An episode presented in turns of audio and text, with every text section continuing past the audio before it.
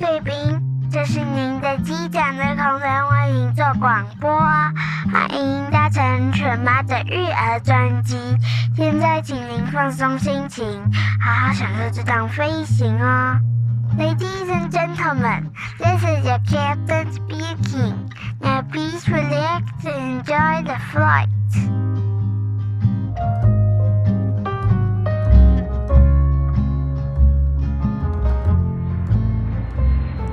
大家好，我是卷妈，欢迎光临卷妈的育儿专机。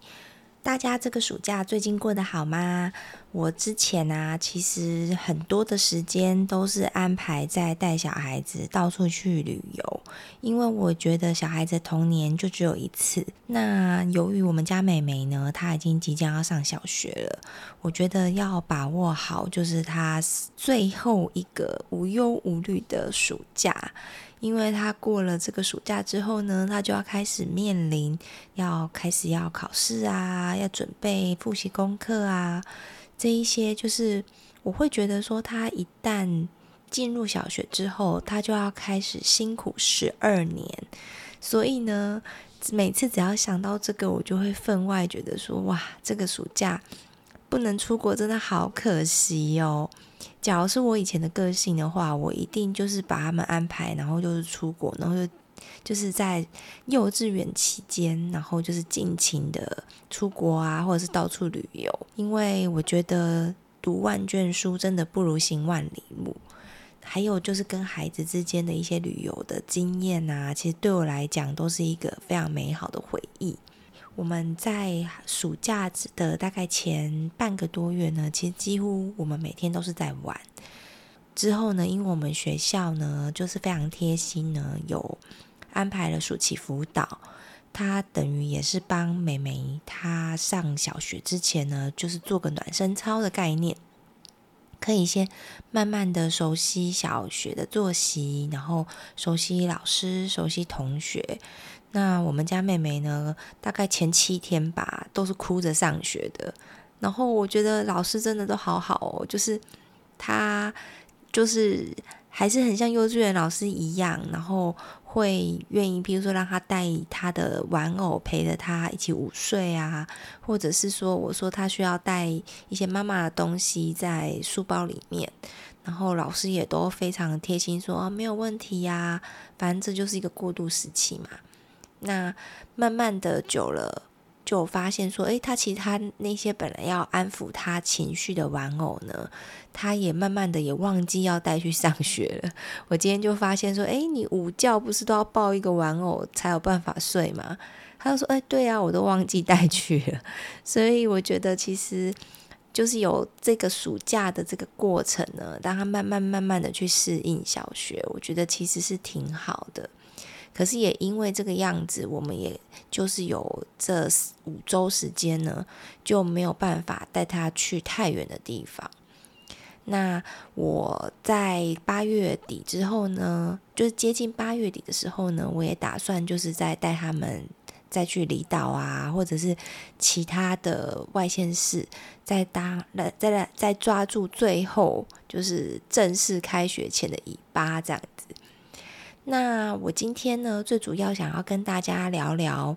线上课。为什么我要跟大家聊线上课呢？其实，在我们家哥哥三岁多的时候，大概就是四年多前吧，其实我们就有开始在接触英文的线上课了。那那时候呢，其实，在台湾呢，有名的系统呢，其实还没有非常多。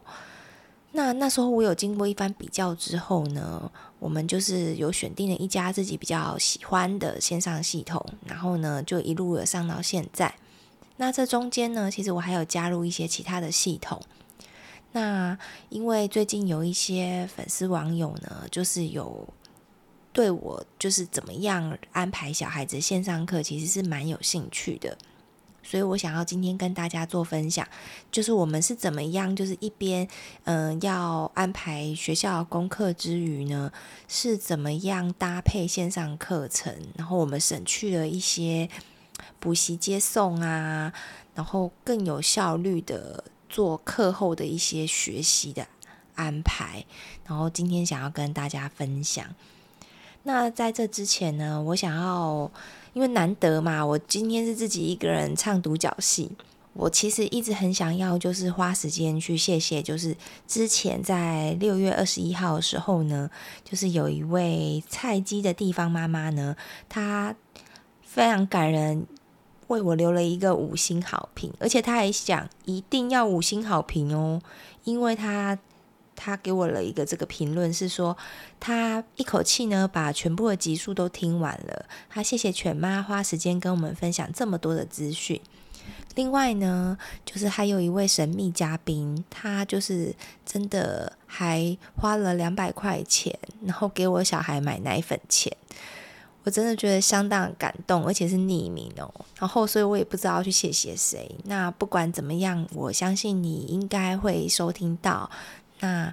我真的非常谢谢，尤其现在鲜奶又涨价，就是虽然我是讲奶粉，可是其实我们家都是喝鲜奶。然后现在鲜奶又都涨价，所以他们又可以多喝快要两瓶了，真的是感谢你哦。好，那我们今天呢就进入主题啦。我们今天的主题呢，就是我要分享说，我们从三岁多的时候呢，我们就是靠着线上英文呢，有开始慢慢的在练口语的表达能力。那虽然说我之前有用了。寰宇家庭打基础，所以呢，我们基本上我们在家里呢是花了非常多的时间在营造全美语的环境。我们就是会一直听，然后会跟着教材的内容会去说。可是呢，我觉得还是有一点点不足的地方，是因为我们并没有办法去做非常口语的对话。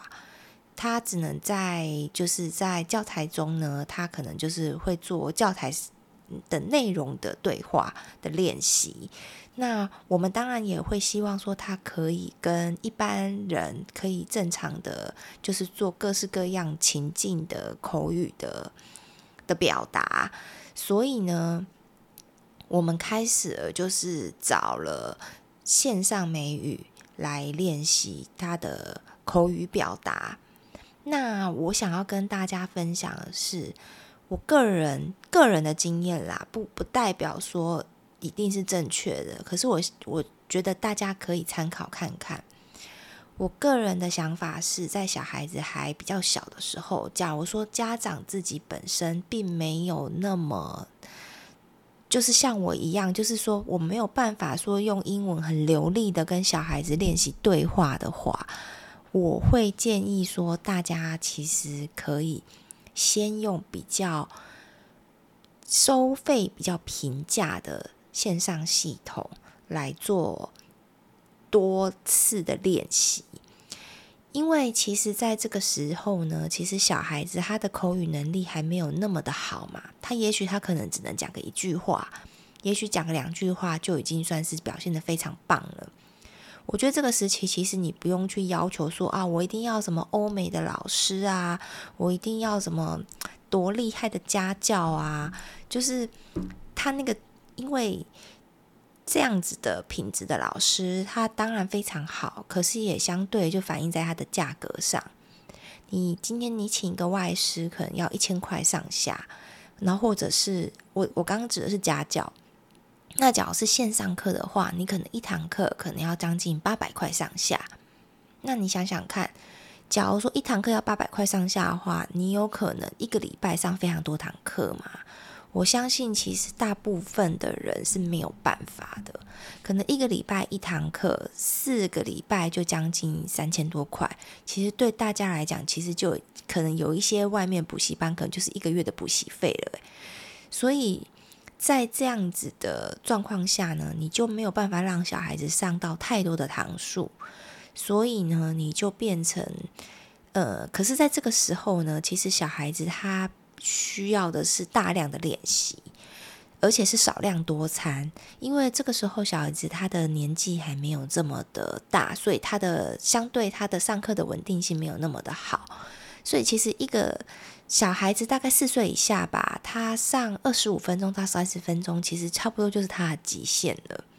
我觉得让他养成就是一到两天，然后习惯就是哦，有个人跟他用英文对话。说故事给他听也好，然后或者是呃正常的寒暄，让小孩子练习用英文去思考，怎么样把他的心情或者他现在想要讲的东西给表达出来。就是把它慢慢训练成英文脑袋。那假如你有用那个环宇家庭的孩子呢，其实基本上你都已经有一个英文的脑袋了。就是很多小孩子他们可能连做说梦话都是讲英文，所以呢，其实在这时候再把它搭配这个线上学习的时候呢，其实真的是效果都会非常非常的好，因为其实他已经都具备了基本的底子。他只缺，就是他输入都已经非常的足够，他只缺一个输出的对象。那当然呢，我觉得就是公司他都会举办非常多的美语课程，这个是一定都要去上，只是还是没有办法达到说一个礼拜都上到可能两次三次这么多的的这个频频率。所以呢，我这个时候我自己个人啦，我那时候我跟我的学伴们。我们都是一个礼拜会再加上两堂到三堂的一次二十五分钟的呃口语对话课。那这个时候呢，我们其实找的是那种菲律宾老师。那有些人会觉得，哎，菲师真的好吗？会不会口音就是有点重？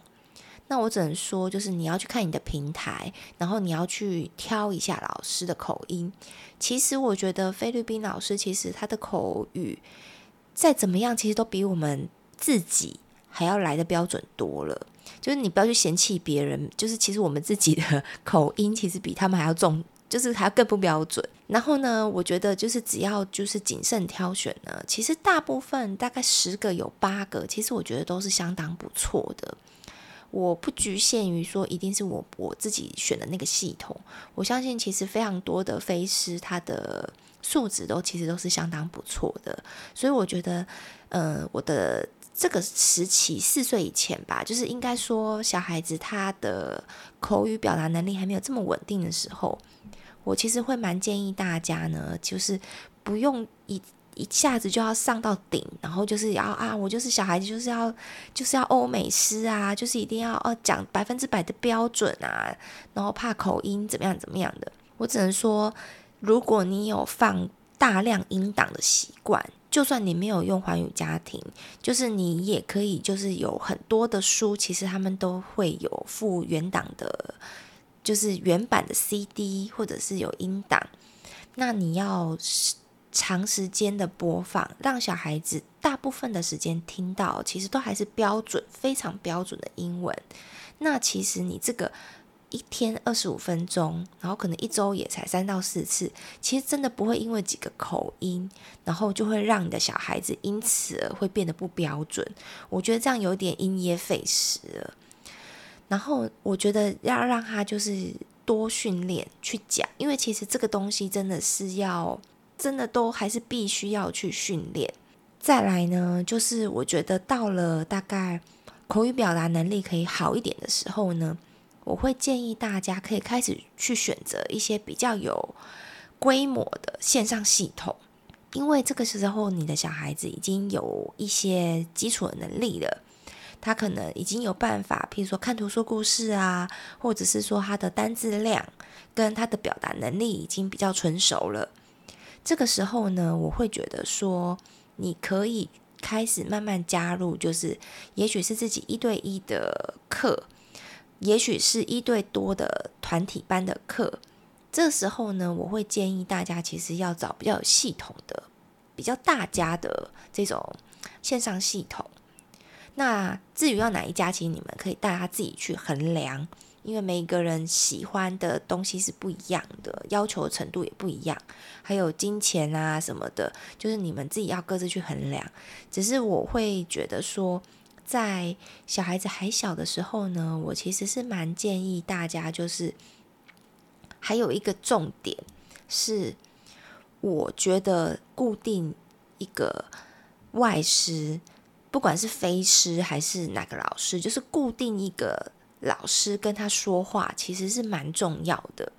因为我知道，其实有些线上系统呢，他可能没办法每一次都固定老师，他必须是呃，可能是家长必须要去抢课啊，才有办法说固定同一个老师。那因为往往热门的老师大家都想要，所以你往往你手速慢了一点呢，你可能就抢输别人了。那你的小孩子可能为了可能还是要持续学习，他可能就是要一直尝试一些不同的老师。那不同的老师呢，有可能这个老师他就是跟你的小孩子还没有对平，也也许这个老师他必须要先去适应你的小孩子，因为他不知道你的小孩子的 level 到哪里。所以呢，当小两个小两个人还在互相磨合的时候，他们可能还在暖机的时候。等他小孩子诶，觉得这个老师好像我，我觉得好像可以敞开心房，可以讲话了。可能已经十五分钟、二十分钟过去，他已经快要下课了。再者呢，年纪小的孩子呢，有一些啦，大部分我觉得其实都是比较害羞的，而且也会比较认人。当一个小孩子他是固定一个老师来跟他上课，然后陪他聊聊天。我个人觉得这是一个非常大加分的地方，而且我有很多的身边的朋友都有跟我反映说，他们可能上某些系统，就是老师因为一直不断的在换，所以呢，他们真的会觉得那个进步的幅度真的很小很小，因为每一堂课老老师跟小孩子都都在磨合。那也许呢，好好一点的话，他们可能需要一两个月的磨合期，他们好不容易找到一个他们觉得喜欢的老师了，他才有办法把它固定下来。有些系统有把它固有有办法让它固定下来，那还好；有些系统是一直都要得一直换老师的，所以呢，我觉得这样子就会有点可惜。那我会建议说，像我自己那时候选的系统是可以固定老师的。所以呢，我们从三岁多到现在，已经将近上了大概快四年了吧。我们中间虽然也有换过一两次的老师，那是因为我们学龄前跟学龄后的那个时间作息不一样，所以我们被迫要换老师。我们从呃各个小学之后呢，因为这个作息就固定了，所以呢，我们的老师其实就是一直就是固定到现在。我觉得固定老师的好处呢，就是说。他就是跟老师在对话的过程中呢，他就把他当成像朋友一样，他会把他自己的喜怒哀乐呢，会去跟老师分享。所以呢，我觉得对于他的这个口语表达能力呢，我觉得我个人觉得是蛮有帮助的，因为我在家里是不太能够有办法跟他们做很流利的对话沟通的。各位贵宾，如果你喜欢我们今天的 podcast 呢，请给妈咪五星好评，别忘了订阅追踪哦，也欢迎你赞助我们喝一杯牛奶哟。Ladies and gentlemen, if you enjoy our podcast, subscribe and give us five star reviews. Feel free to sponsor us a glass of milk. Thanks very much. 然后等孩子大一点之后呢，我后来加入了就是比较有系统的线上课程。因为当小孩子稍微比较有程度之后呢，我觉得，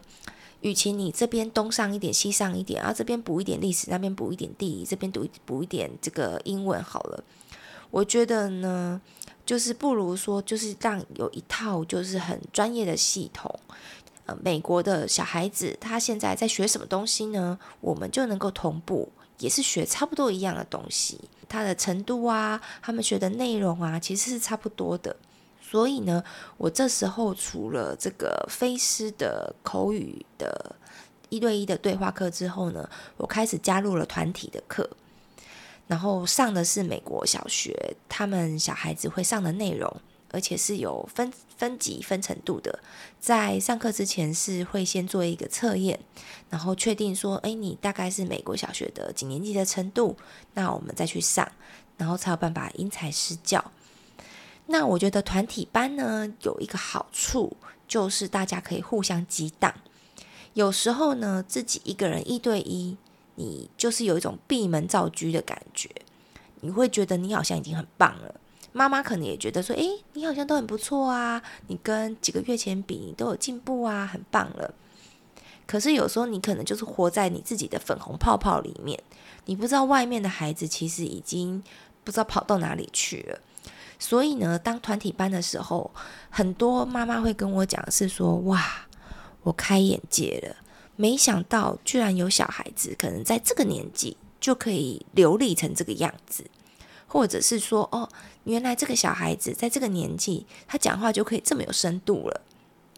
他们就会有一种正向激励的感觉，他们可能就会想要知道说，诶，这个妈妈是平常她的书单是什么啊？她是怎么样教这个小孩的啊？这就是一个我觉得共学的一个好处。因为当你的小孩子其实程度是差不多的，可是可能有某些能力是可能，也许你的阅读能力是比较好的，可是也许这个小孩子的口说能力是比较好的，你们就可以互相做交流。那大家就是教学相长，诶，你把你的秘诀跟我讲，我把我的秘诀跟你讲，大家一起共好共生。我觉得能够找到可以有相同目标，然后一起往前进的的好朋友。共学的好朋友、学伴其实是相当重要的，所以呢，我觉得，嗯，以前呢，我们大部分都会希望可以找到就是面对面的学伴，所以以前呢，我也会跟以前迪士尼啊、欢愉家庭的其他家长们一起做共学。可是现在，由于因为疫情的关系，再加上小孩子大了，大家的时间其实真的是非常的难凑在一起，然后还有一些距离呀等等之类的关系，所以变成说，其实要凑成一个共学的一个学伴这样的关系，其实真的是越来越难了。于是呢，所以我最近也是创了，就是撮合大家可以一起共学的，就是算是线上课的一个小团体这样子，让他们有机会呢，可以去撮合，就是同程度或者是同样兴趣，想要学这一门书，呃，一起研读这本书，或者是呃一起学，譬如说一起要一起学科普这样子。大家都有心想要一起来学这个东西，然后呢，大家慢慢慢慢，因为现在刚开始还是在磨合期，因为大家都还在世上，然后大家都还在认识彼此，然后所以可能有一些孩子他会觉得说，嗯，这个班可能，譬如说老师他可能觉得说，嗯，好像不对频。然后或者是说，嗯，同学之间的程度，我需要到更进阶的班，或者是我其实是要退到比较基础的班之类的，就是大家可能都还在调整的过程当中，所以现在可能会有一点阵痛期的感觉。可是我觉得，其实一旦你把它 settle down，然后就是你一旦呢，就是供血的朋友一旦稳定下来之后呢。其实那一种互相影响的效力是非常大的，所以呢，我觉得努力的就是替自己的孩子找到至少一个，一个也好，一个的好学伴，然后呢，把彼此当做目标去努力。我觉得其实这样子，你们的小孩子呢就会越来越好。我觉得在线上课程啊，其实往往呢。很多家长会觉得说：“哎呀，我小孩子上线上课啊，都没有办法很专心，是不是这样效果就不好？那所以可能就会打消就要上线上课的念头。”我必须要讲呢，我觉得假如说有办法去上实体课的话，那当然上实体课当然是最好啊。那万一说你实体课没有办法上的话，我其实蛮鼓励大家可以。还是训练，慢慢训练小孩子可以去上线上课，因为假如说你觉得说连线上课他不专心，然后你也都不让他上的话，那他实体课万一也没有办法上的话，那他不是就是失去了所有可能学习的机会吗？再加上呢，其实我知道，其实男孩子普遍他的定性都没有办法比女孩子好，像我最近这样观察下来呢，女孩子真的。因为他们女孩子普遍她的心智年龄其实都是大男孩子成熟两岁左右，所以呢，女孩子一样哦，譬如说一样都是三三五岁，就是跟男孩子的三五岁呢，那个定性真的是不一样。所以其实我觉得男孩子的妈妈们，其实你们不要觉得说，哎呀，我小孩子怎么都没定性什么。我跟你讲，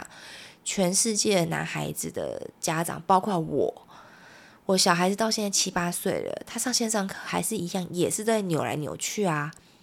可是你说他这样就是真的没有在认真，他耳朵就是关起来吗？我跟你讲，小孩子耳朵是不会关的。就算是他觉你觉得他没有在专心，可是他其实他耳朵一直都在听老师讲话，除非他把耳朵完全关起来，然后他在听别的音乐，那这样我当然不敢这么讲。可是假如他今天是在动来动去啊，在玩玩具啊，或者是说哦，你觉得他脚是一直在晃来晃去啊，然后眼睛都没有在看着老师啊，一般的家长可能都会觉得说啊，这个小孩子就没有在听啊，都没有在认真。那这样子呢，我上这堂课就应该是没有效果吧？那我就不要浪费这个钱。其实呢，我觉得我要在这边宣导一下，这个观念其实真的要改。你们先想想哦，你们有自己上线上课的经验吗？我最近有，我自己也会报一些线上课，或者是我们公司其实也会有一些线上的课程。其实我必须要讲，连大人哦，我们现在应该算心智年龄很成熟了，对不对？连大人在上线上课的时候，我们都没有办法百分之百的专心。那你怎么有办法去要求一个学龄前的小孩子，甚至我的小孩子现在七八岁，他都还是没有办法专心呢？就是我觉得连自己都做不到的事情，你就不要去要求小孩子。那还有一点是。其实你不要忽略小孩子一心可以多用的能力。你想想看哦，小孩子有办法一边听音乐一边玩玩具，然后再一边跟你讲话。然后，所以我觉得不要轻忽小孩子的能力。如果呢，他能够上实体课的话，当然去上实体课是最棒的。可是万一他没有办法上实体课的时候呢，我会建议他，假如还是需要有一个。呃，练口说的对象的话呢，其实线上课真的是一个非常非常棒的一个方法。只要这个时间慢慢的让他习惯，其实真的有听都总比没有听好。所以这个时候呢，价钱就是一个很重要的考量了。如果一堂课要八九百块的话，你当然会觉得这样很心疼。可是，假如你今天一堂课是两三四百这样子。你可能就会觉得，嗯，好像比较没有那么疼的感觉。另外呢，我觉得其实慢慢训练小孩子能够习惯线上课呢，还有另外一个好处是，因为现在都是一个资讯爆炸、网络国界的时代了。在我们几年前呢，因为疫情还没有爆发嘛，虽然说我们很轻易的还是可以用英文。然后呢，我们可以了解全世界的知识，可能透过 YouTube 啊，透过网页啊什么的。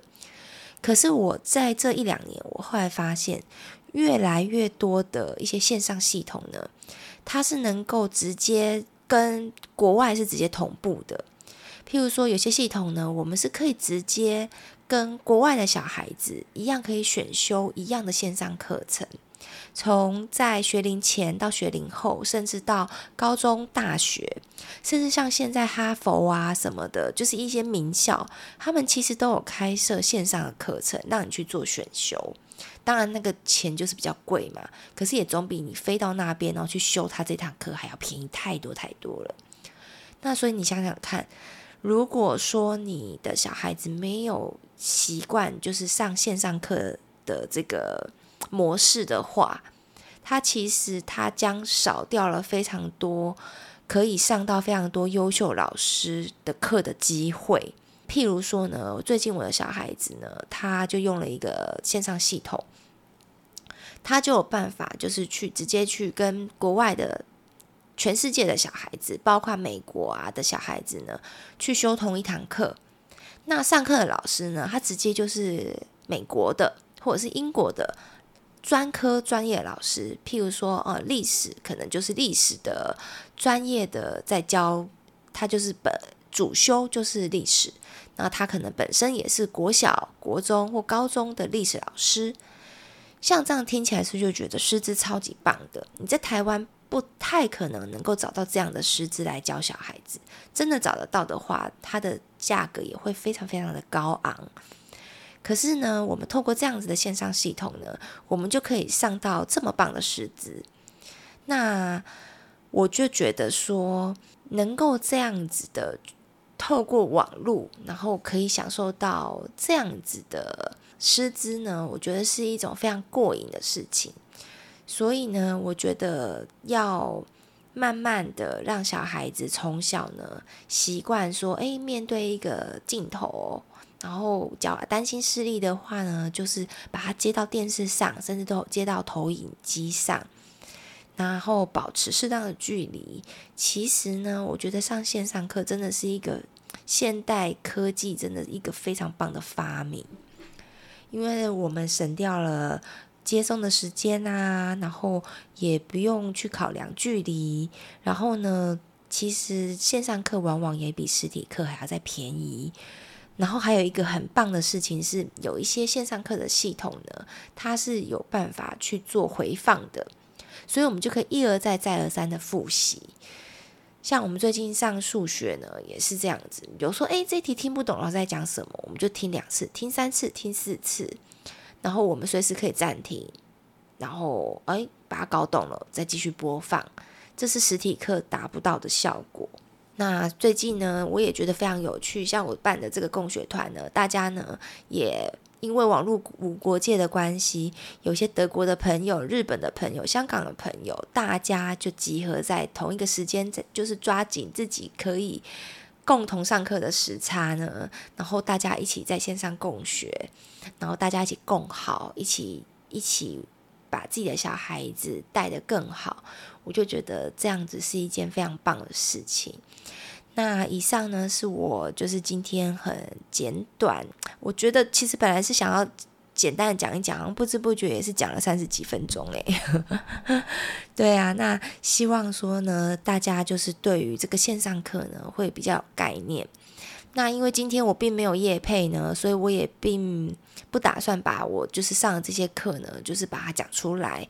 所以呢，我觉得大家就是自己就是从这些方向去做选择，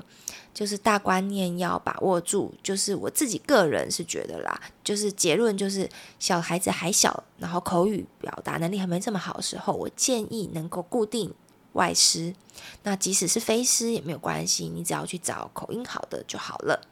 然后这时候呢，你不要要求就是老师的口音一定要百分之百的标准。其实有八九十分，其实就 OK 了。